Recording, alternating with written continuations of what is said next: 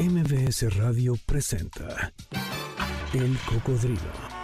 Experiencias históricas, callejeras, urbanas y sonoras por la ciudad con Sergio Almazán. Súbete en El Cocodrilo. Aquí arrancamos.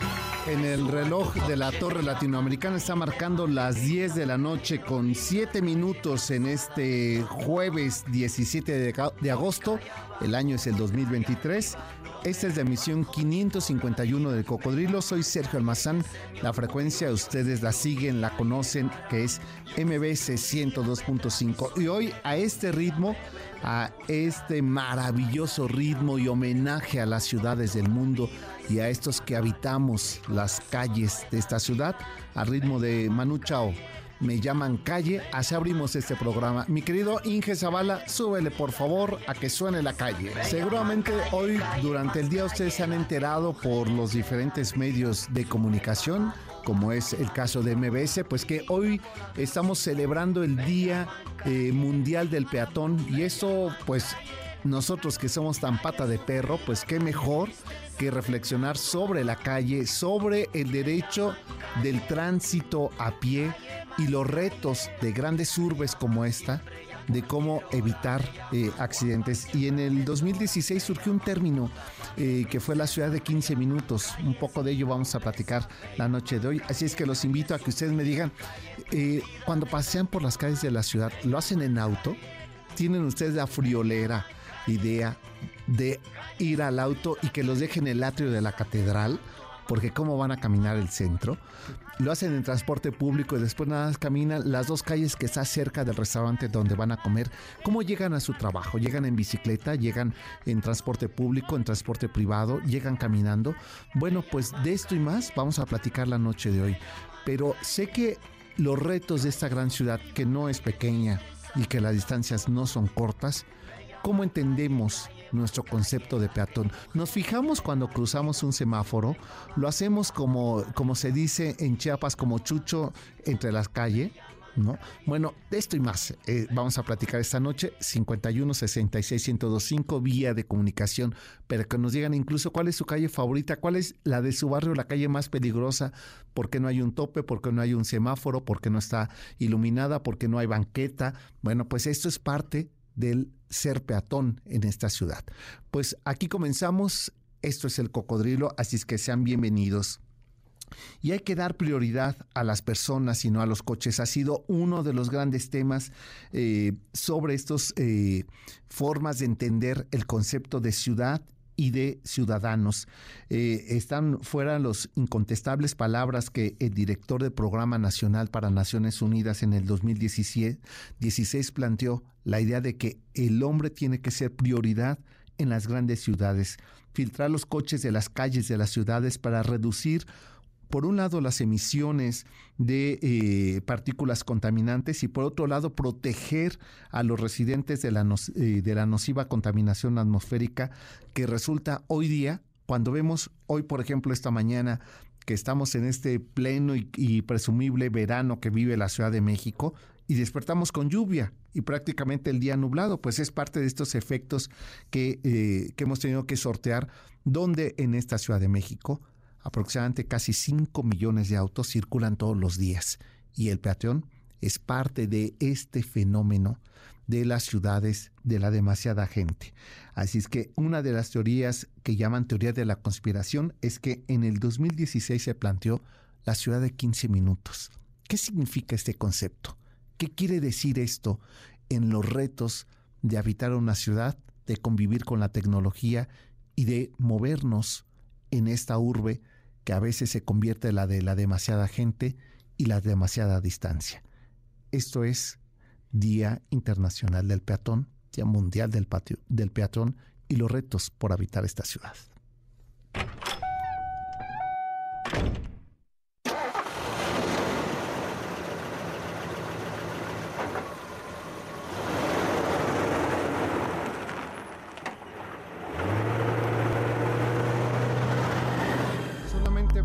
Cifras para que nos asustemos ¿eh? sobre lo que significa ser peatón, sobre lo que significa habitar la Ciudad de México.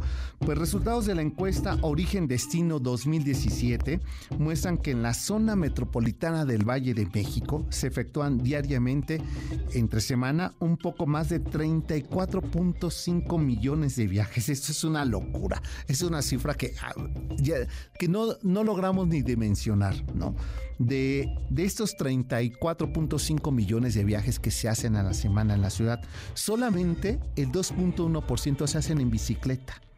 Eh, eh, el 21% se hace en transporte privado, 45% de estos viajes por la ciudad son en transporte público y el 32.5% caminando en las calles sin incluir otro medio de transporte. Quiere decir que esta ciudad sí es de peatones pero lo que más sorprende es que cuando eh, por primera vez en el 2007 se hizo una encuesta de este tipo, pero en el 2017 es la primera vez que se incluye como medio de transporte las piernas, caminar por la ciudad, se le preguntó a la gente qué tanto caminaba por, por las calles de la ciudad y la respuesta más sorprendente es que la gran mayoría, por no decir que el 96% dijo que no eran pobres que no usaban las piernas para llegar de un lugar a otro porque ni que fueran pobres. Esa es la realidad de esta ciudad.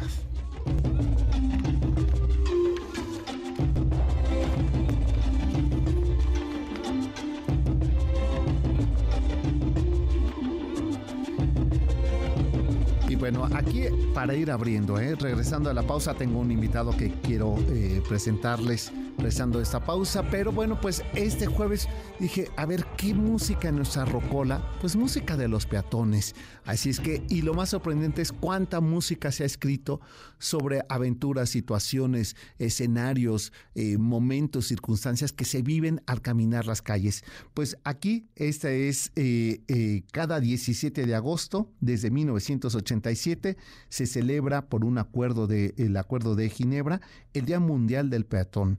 Y el caso eh, de por qué es en 1987, fíjense nada más, la nota que circuló en los periódicos de Londres en ese 1987, el primer accidente a un peatón en las calles de Londres. Por ello se llevó a pensar, no, claro, ocurren accidentes porque no hay la señalización adecuada. Probablemente ya habían ocurrido muchos antes, pero es la primera vez que resulta sorpresivo. ¿Por qué? Porque se trata del alcalde de Londres. Por ello es que se empieza a reflexionar sobre la idea de pensar en un día dedicado a reflexionar sobre el papel del peatón y a nivel de la música, cómo hemos contado la historia de los peatones. Y esto nos lo dice aquí de esta manera. La rocola del cocodrilo. En jueves de música de peatones, pues ahí está Joaquín Sabina. Eh, esta sí te acuerdas de este tema, ¿no, Memo? Este, medias negras. A ver, se encuentran en un este, paso de cebra, le invita, le dice que a cenar y bueno, termina eso en que se lleva hasta su corazón, ¿no? Pues eh, ahí está, Medias Negras, Joaquín Sabina, en esta noche de jueves de música para peatones. El cocodrilo regresa después de esta pausa. No te despegues. MBS 102.5. Ya estamos de regreso. Sigamos recorriendo la ciudad en el cocodrilo con Sergio Almazán. Aquí en MBS 102.5. Inge Zavala, ¿te suena familiar este tema?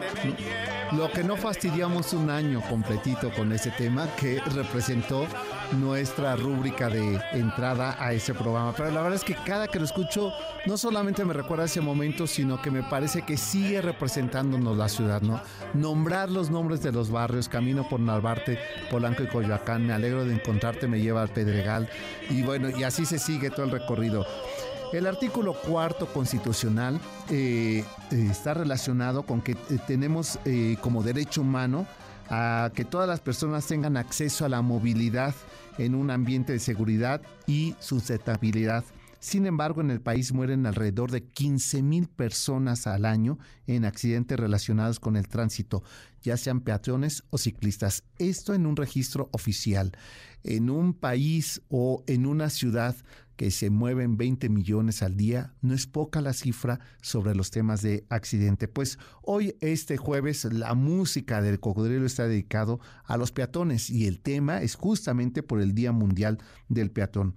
Antes de hacer la pausa, les comentaba que he invitado eh, alguien que, eh, que tiene un, pues yo creo que casi los 10 años de este programa, no solamente como escucha de este programa, sino que hemos, eh, tengo la enorme oportunidad de, eh, de conocernos y de compartir la calle, y no solamente en bicicleta, sino también nos hemos hecho a pie. Es, él es Emanuel León, que él es arquitecto, de formación primera, después hizo una maestría en planeación territorial, es profesor de urbanismo en el Politécnico, de donde he tenido la oportunidad de compartir con él recorridos con sus alumnos por las calles de la ciudad y actualmente es director general de la Secretaría de Desarrollo Urbano y Vivienda, la CEDUBI, cuenta con una trayectoria pues amplia en materias de planeación, urbanismo y por supuesto que es un apasionado de ciudades a medias, ¿eh?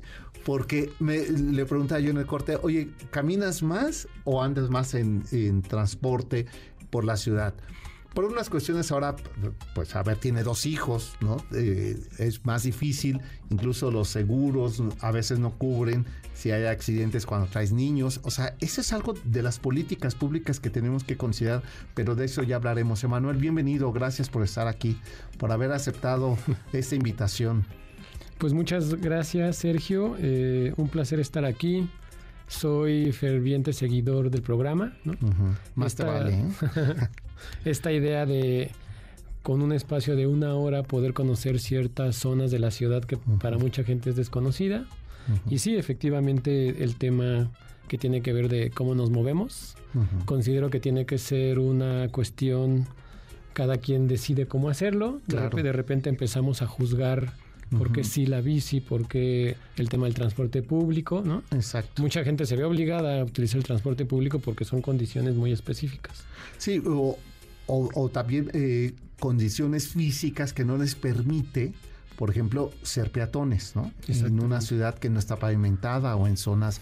O el tema, decíamos antes de la pausa, Emanuel, sobre eh, primero considerar que es eh, las ciudades es un derecho humano, ¿no?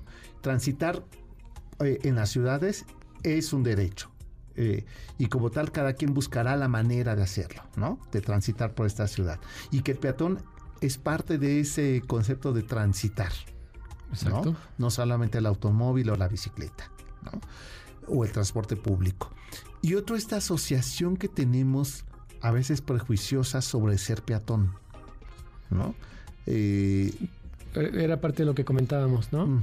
Eh, el comentario que nos hacías fuera del aire con respecto a esta encuesta. El tema de... la encuesta y el ser peatón está relacionado como a un estatus social, pero que sin embargo en todo momento, en algún momento del día, todos somos peatones. Sí, ¿verdad? Sí, porque aunque uses el carro, vamos a pensar que llegas en auto o que llegas en transporte público a tu trabajo o, y después tienes un horario de comida. Y si no tienes un comedor en, en tu trabajo, sales a comer y difícilmente sacas el carro para irte a, un lugar a comer y buscas que sea lo más cercano para aprovechar el tiempo, ¿no? Entonces ahí te vuelve peatón, ¿no? Moverte en tu, en tu barrio, ¿no? Que este, sales por cigarros y sales eh, caminando y no, en, el auto, ¿no? Eso te hace peatón. Sí, eh, se decía también, ¿no? Que la gente que pues privilegia por completo el tema del, automóvil. ¿no? Al final hay ciertos puntos, tal vez en menor medida, que tienen que caminar ¿no? y no se dan cuenta. Exacto. Entonces este tema de estar juzgando eh, se vuelve subjetivo y la realidad es que tendríamos que estar entendiendo cómo hay algo, ¿no? Que es la pirámide de movilidad, en la cual ya le dimos la vuelta por completo porque Sabemos que las ciudades están diseñadas o estuvieron diseñadas durante muchísimos años en función del automóvil. ¿no? El automóvil fue este elemento que se suponía y nos iba a transformar. Eh, y que marcaba la modernidad, y que marcaba la en todos los sentidos, no solamente urbanos, sino que también de modo de vida, de estilo de vida, y que hoy día estamos regresando a esta forma eh, primigenia del hombre, ¿no? que es eh, caminar y habitar los espacios apropiarse de los espacios desde el entorno de peatón. Exacto, donde entrando un poquito en el tema, ¿no? Esta idea de la ciudad de los 15 minutos, pues es, es, retomar lo que tú estás diciendo, ¿no? Cómo nosotros podemos desarrollar muchísimas actividades caminando, ¿no?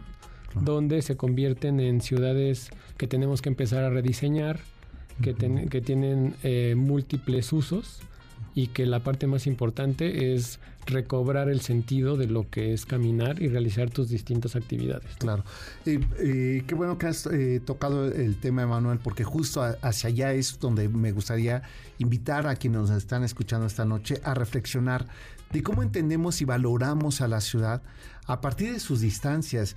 Eh, claro, hay quienes eh, viven privilegiadamente y quiere decir que su trabajo está cerca de donde viven o de donde estudian o de donde se divierten. Entonces el automóvil en 15, 20 minutos en automóvil llegan. Pero también sabemos de otras realidades.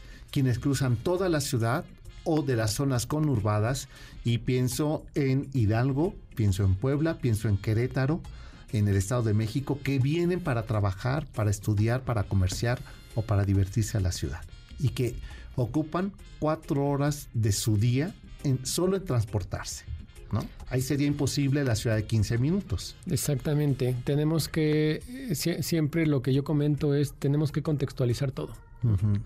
Y el contexto nos marca y además el contexto sirve para poder entender distintas problemáticas, ¿no? Entonces, por eso es tan importante discursivamente entenderlo, porque le diste en el clavo, ¿no? La, la, gente que tiene necesidad de trasladarse tres o cuatro horas, Exacto. Eh, pues es una condición que al final te, te, ayuda y, te limita mucho para saber este qué hacer. ¿no? Sí, y eh, incluso Manuel, a ver, eh, comprender algo. primero, la, la, enorme extensión que tiene la Ciudad de México. Que puedes estar viviendo en el norte y estudiar en el sur de la ciudad este, vivir en Azcapotzalco y estudiar en Ciudad Universitaria. Entonces ya... O vivir en Coacalco y ah, estudiar en Ciudad Universitaria. Ah, bueno, sí, sí, puede ser, sí, claro. Hay un, hay un tema bien importante que, que es cómo sin darnos cuenta hay mucha gente que termina recorriendo tal distancia que cuando yo les hago una pregunta siempre a mis alumnos, ¿no? Eh, ¿Eres consciente de cuántos municipios, cuántas alcaldías recorriste? Vamos a hacer ese ah, ejercicio. Ah, mira qué interesante. Entonces de repente sí hay eh, alumnos que me dicen, pues a ver, eh, vivo en Coacalco, pasé Catepec, después pasé eh, Tlanepantla, después pasé Gustavo Amadero, Miguel Hidalgo y estoy llegando... Sí, Benito Juárez, Cuauhtémoc Benito Juárez. Exactamente. Y llegó a, bueno, Álvaro Obregón, ¿no? Este, y Coyoacán. Entonces ese tipo de cosas también, repito, son bien importantes para poder entender esos contextos, ¿no? y, a ver, eh, esta reflexión, a partir de ahí, y eh, ahora en el siguiente bloque te voy a preguntar como funcionario, porque son los retos de ordenar, de distribuir y de hacer esta vivienda posible, ¿no? Porque por supuesto que eh, sí que, qué bueno el sentido de pertenencia a Ciudad Nezahualcóyotl, ¿no? Y, y ser de ahí, y, y está muy bien, y que pero, hijo, tengo que ir a, a ¿no?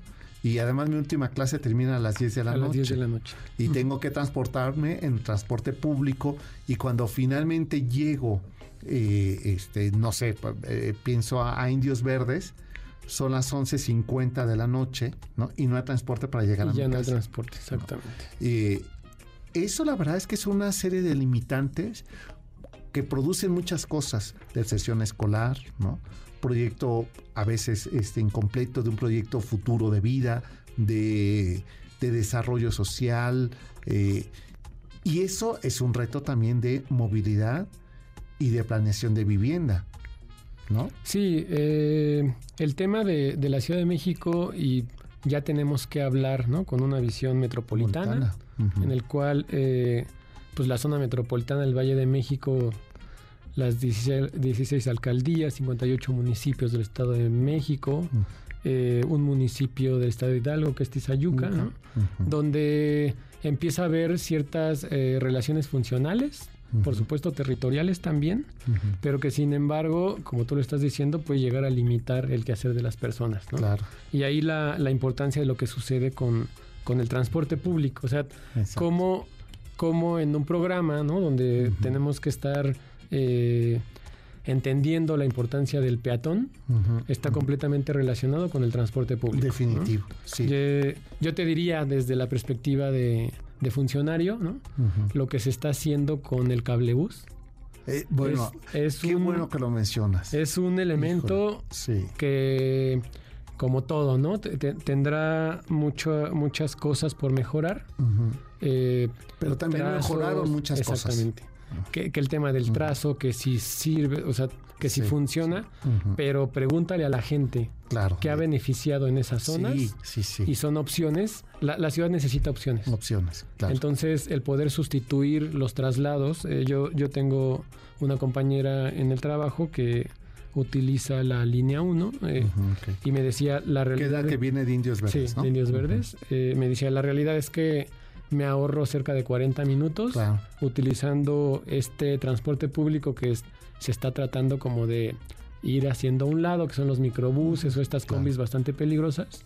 Y dice, sobre todo, porque tenemos que entender también una parte de la ciudad, que como la ciudad eh, siempre fue pensada por un tema de los hombres, ¿no?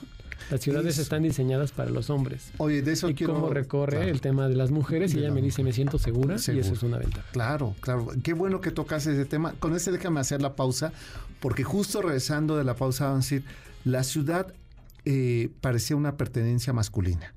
Eh, incluso en esta encuesta del 2017, eh, ¿quiénes caminan la ciudad? Los hombres. Eh, la razón, muchas de las razones por las que las mujeres no la caminan es porque es insegura, porque no está iluminada, porque está oscura, porque eh, no hay sistema de vigilancia, porque eh, trasladarse de una calle a otra es peligroso. Entonces, ese fenómeno que tenemos que cambiar de cómo nos apropiamos por género también la ciudad y las calles es fundamental. Hacemos la pausa, estamos platicando con Emanuel León, que es eh, director, a ver, no quiero equivocarme. Director general en la CEDUBI. De la CEDUBI, ok, que es la Secretaría de Desarrollo Urbano y Vivienda. Y regresamos porque hoy Día eh, Mundial del Peatón, pues qué mejor que pensarnos desde el escenario de que todos, todas y todes en un momento somos peatones en las calles de esta ciudad. Nos vamos a la pausa y, ah, bueno, creo que el tema que me han preparado es un tema que me gusta mucho. Este, este maravilloso grupazo, la Orquesta Mondragón, mm. la ciudad Corazón de Neón. El cocodrilo regresa después de esta pausa. No te despegues. MBS 102.5. Ya estamos de regreso. Sigamos recorriendo la ciudad en el cocodrilo con Sergio Almazán, aquí en MBS 102.5. Aunque no hay una cifra oficial, porque no se ha hecho un trabajo oficial, se considera que en la, eh, que en la Ciudad de México, en sus calles, habitan, en sus calles, habitan cerca de 12 mil personas en situación de calle.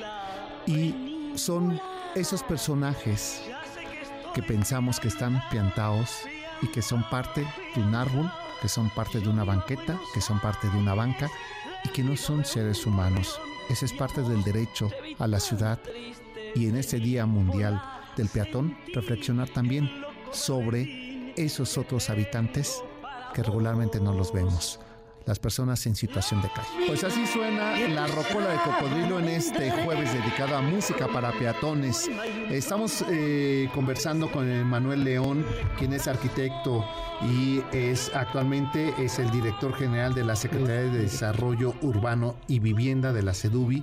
Y eh, Emanuel, antes de la pausa ponía sobre el tema, tan es así que entró nuestro productor, dijo, ese es un temazo y vamos a hacer un ciclo y del cual te voy a invitar ah, Muchas y, este, a que hablemos sobre la ciudad y el género, porque esta es otra cosa que eh, perdemos de vista. Eh, Emanuel, cuando pensamos en la ciudad, primero como tú, eh, tú dejabas ahí un tema en el tintero que me parecía fundamental se coinciden las ciudades y vamos a decirlo que a partir del siglo XVIII, XIX, en que ya es una traza más neoclásica, ¿no? que no es, no es esta idea colonial, y se coinciden las ciudades para los hombres. Eh, todavía el espacio público de las mujeres no está concebido como eh, son damas de compañía, son mujeres que aparecen para ir a misa, son eh, este, quienes van a la plaza pública para los, los víveres, pero no para el trabajo, no para la diversión, no para el estudio y entonces por consiguiente las calles están diseñadas para las mujeres. Y hoy yo sumaría la diversidad sexual como parte de, eh, de estas múltiples eh, maneras de habitar eh, la ciudad. ¿Qué hay al respecto? desde tu papel como funcionario, ¿se ha pensado la, la ciudad también como un espacio para las mujeres? Lo, que sucede es que tenemos que reivindicar ¿no? el tema del espacio público desde una visión que, que, tiene que ver desde la visión de las mujeres. Entonces, esta reivindicación creo que es algo que, debemos desde siempre, ¿no? Esta idea de las ciudades con una visión masculina, ¿no? Bien lo comentabas como entró a, la cabina Memo, ¿no? A, darnos un ejemplo clarísimo de cómo él no, no tiene mayor problema de trasladarse en el metro, salir, ir escuchando un podcast, aislarse por completo, cosa que desafortunadamente no, podría ser alguna mujer. Una mujer. Entonces, hay, sobre todo desde la sociedad civil, ¿no? Hay, hay muchas propuestas que es un tema que desde el gobierno tenemos que empezar a trabajar y adoptar, ¿no? Para poder eh, revertir esa discriminación, que es una discriminación pues histórica, ¿no? Porque las condiciones de riesgo y violencia para las mujeres sí existen en la ciudad. Exacto, es una realidad, ¿no? Hay, hay, un, hay un proyecto del gobierno de la ciudad que son eh, eh, cómo identificar ciertas zonas, ciertos recorridos, ¿no? Para que podamos hacer intervenciones y se les, y se les llaman senderos seguros. Ah, claro.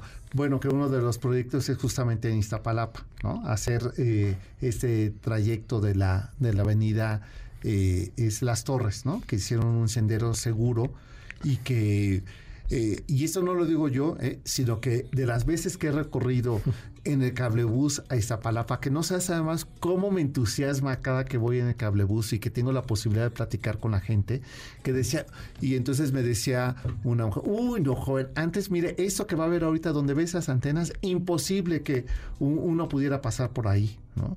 Hoy vea cuánta gente hasta podemos ya vender. ¿no? Esta idea de, también de, sentir no solamente la seguridad, sino la posibilidad de encontrar en el espacio público una, un punto de economía de las comunidades locales me parece también fundamental entenderlo desde ahí. Porque eso es empezar a generar ciudad. Ciudad. Y eso también, y eso por eso es tan importante. Sí, sí. Y, ahora hablemos otro, eh, otro sector o otro punto eh, alrededor de este, eh, a propósito de la reflexión del peatón. Eh, hace unos 25 años imposible ir al centro de la ciudad. No se pensaba en el centro de la ciudad como punto turístico, como punto de entretenimiento, como punto de diversión. Y uno de los primeros proyectos, pues el corredor Regina y más tarde Madero, ¿no? Como dos ejes que no hubiésemos pensado, bueno, ni siquiera los dueños de estos locales que se oponían a que no transitaran autos porque se, pues se va a venir la economía abajo. Y hoy Madero, la calle más transitada de la ciudad. Entonces sí hay, sí podemos entender a la ciudad sin auto. ¿no? sobre todo ese circuito del centro histórico. Sí, la, acá lo que sucede es que entendimos demasiado tarde, pero bueno, se, empezaron a tomar acciones. En los años 80 era complicado. El tema de, del sismo del 85, ¿no? Claro. Se generó, tú lo, tú lo comentaste hace, hace rato, ¿no? Se genera como un tema de un tabú. El, cómo, cómo habitar el centro histórico, ¿no?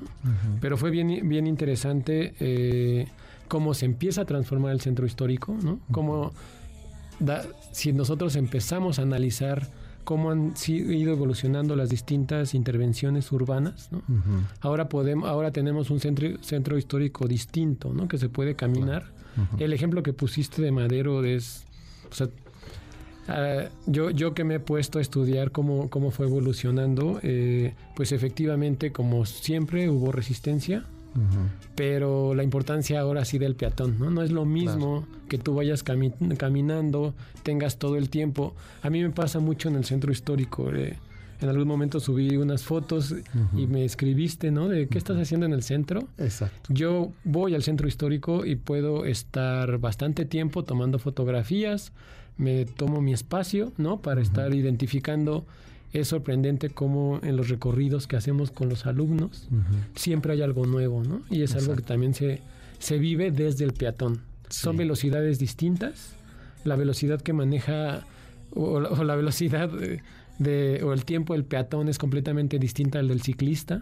Porque también, eh, a mí que me gusta también el tema del ciclismo, manejas una velocidad distinta, puedes observar algunas cosas, ¿no? Cosa que no pasa con el automóvil. Claro. Y como peatón, apropiarte, resignificar el espacio público, ¿no?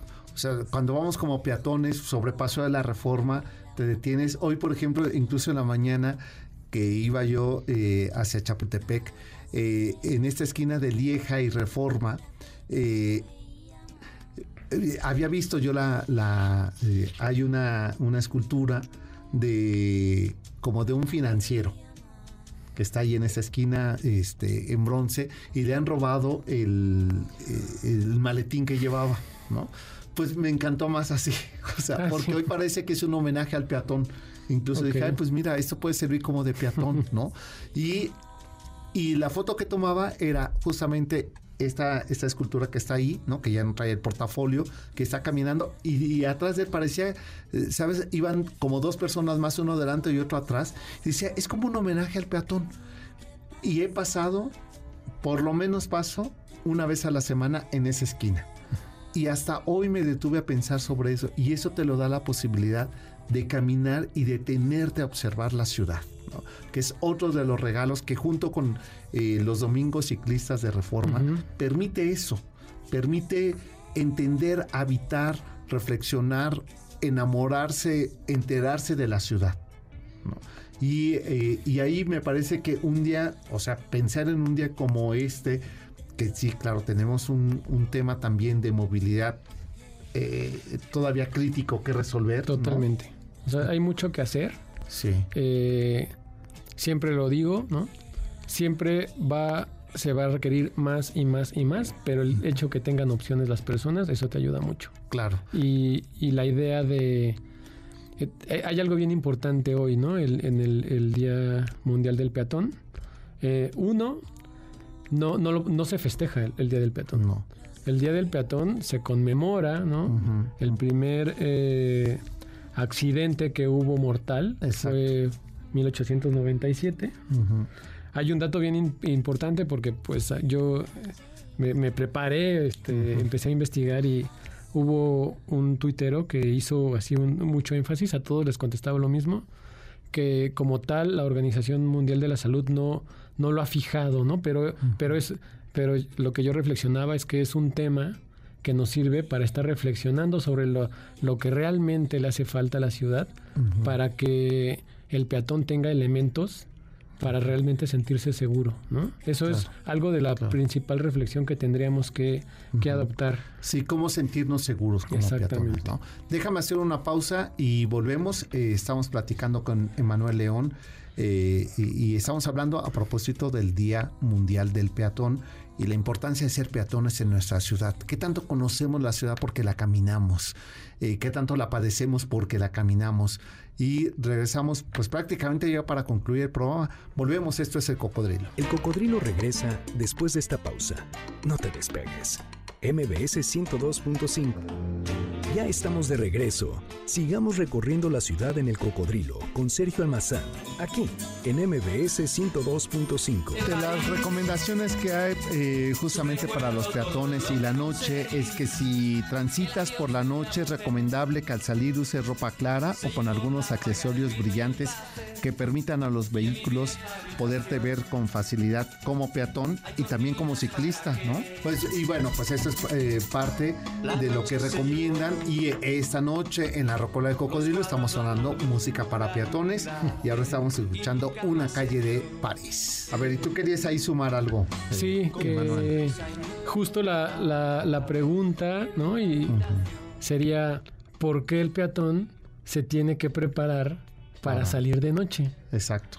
Porque las ciudades están pensadas para el automóvil. Para el automóvil. ¿No? Entonces, por eso nos tenemos que preparar. No se digan los ciclistas, ¿no? El tema del ciclismo también es, un tema bien importante. Lo platicábamos, hicimos un recorrido, ¿no? Me decías, me da un poco de miedo.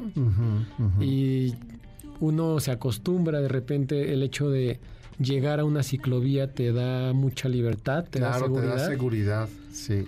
Y mira, y qué bueno que mencionas esto porque el proyecto que hace ocho años que tú y yo recorrimos a Azcapotzalco, no tiene nada que ver con el Azcapotzalco de hoy día. Absolutamente nada. Y a mí me parece ahí un espacio de recuperación, de reflexión sobre el derecho al, espacio público y a la integración donde todos cabemos, ¿no? Entonces, Avenida Azcapotzalco, que hoy tenga eh, ese carril confinado de la ciclovía, eh, que haya retirado todo esto que es eh, este, una obstrucción visual, ¿no? Eh, letreros y, estos eh, negocios que no te permitía ver un semáforo. Un semáforo. Por ejemplo, me parece un trabajo de verdad bien interesante de recuperación. ¿eh? Pues el primer recorrido que tuvimos y después cuando volvemos a Escaposalco, para ti fue sorprendente. No, bueno, A mí tuve la fortuna de, ser parte un poco en el inicio de, de ese proyecto urbano y yo esperé 10 años, ¿no? La transformación del centro de Azcapotzalco y ahorita es distinto, ¿no? Vives de, forma distinta Azcapotzalco. Eh, eh, he reservado para este último bloque con un, con un solo objetivo tramposo, si lo quieres, para volverte a invitar y que hables ahora desde el lugar del funcionario. Porque me interesa de, eh, que hablemos, Manuel, desde el lugar de una secretaría como es la de Desarrollo Urbano y Vivienda, y a lo mejor habría que invitar a los de movilidad también, ¿no? ¿Cómo entender una ciudad que es integral? Que no podemos, y seguramente son eh, discusiones intersectoriales, interinstitucionales que ustedes tienen como funcionarios y que yo siempre eh, apelo que lo que eh, que yo me doy cuenta sobre el trabajo que se hace y de cómo se ha pensado, a mí me parece que en los últimos 15 años sobre esta ciudad, ¿no? Eh, que si no fuera por una planeación, esto sería un caos. Y que cuando pensamos en esta ciudad es porque detrás hay un trabajo de reordenamiento. Sí, efectivamente el tema interinstitucional es importante. Eh, hacemos el mejor esfuerzo, siempre tratamos de, dar más y más desde lo que es la, la función pública. El funcionario es un trabajo bastante complejo, ¿no? Pero que sin embargo también hay eh, muchas voces que pues justo dicen todo lo contrario, ¿no? No hay planeación, Exacto. se echó a perder todo. y, es bastante válido, pero lo que sí te puedo decir es que ha habido muchos esfuerzos para poder sacar adelante proyectos que yo, repito, estuve esperando durante mucho tiempo, ¿no? Y el tema de la coordinación es, es bastante importante. El, el, el hecho de poder trabajar con, con otras dependencias, ¿no? Dejas de lado el ego, te pones a trabajar a favor de la ciudad. Y ha habido ahí eh, como muchos proyectos importantes. El, día de ayer tuvimos una, una reunión, eh, estuvimos con gente de, la Secretaría de Movilidad por una cuestión en, en, Gustavo Madero, un proyecto inmobiliario. Eh, es la parte de recorrer el territorio. El, el, director general de ADIP Pepe Merino le, toca recorrer el territorio en, GAM. y, hay un problema muy fuerte para cruzar una avenida, que se llama Avenida Acueducto, y, él, lo transmitía y era bastante válido de la gente lleva esperando un año, ¿no? Para poder hacer un cruce seguro, para que pueda pasar con su niña de la primaria, ¿no? Al otro lado hacia Zacatenco. Y eh, te sirve para reflexionar porque pues por un lado está la parte administrativa, de dónde salen los recursos, la, directora de, movilidad. Este, haciendo de, bueno, pues la propuesta va a ser esta, pero tenemos que ver con obras cómo se va a construir. Entonces, mientras los que habitan ahí sigue lo que está pasando ahora con lo del metro, ¿no? Que llevamos un, año esperando que ya por fin quede eh, una línea, ¿no? Y que cuando vas sobre Avenida Chapultepec, es un caos ahí en, Salto del Agua. Bueno, eh, pues nos tenemos que ir, ¿verdad? Este. Memo, pues bueno, pues pronto te volveré a invitar. La siguiente semana, pues es el Día Mundial del Agua, una ciudad lacustre los retos del agua de esta ciudad, pues nos lleva a hablar sobre el tema. Y bueno, pues eh, Armando, eh, a Sergio García, eh, a Max y gracias por sus comentarios, ya no nos dio tiempo de leerlos, pero pronto, oye, mira, me ha subido el rating, Emanuel, así es que tienes tu buen público, ¿eh? Este, así es que pronto te volveremos a invitar, aunque yo no quiera. no, no, claro que sí. Pues gracias a ustedes, nos encontramos el sábado, recuerden, 4 de la tarde y el próximo jueves a las 10 de la noche aquí en el Cocodrilo. Pasen bien y qué buen tema, ochenterísimo de Cecilia Toussaint. Eh, bueno, Jaime López es el compositor de Carretera y con eso nos despedimos. Buenas noches, hasta entonces. MBS Radio presentó El Cocodrilo. Experiencias históricas, callejeras, urbanas y sonoras por la ciudad. Sóbete en el cocodrilo. Nos escuchamos el próximo sábado aquí, en MBS 102.5.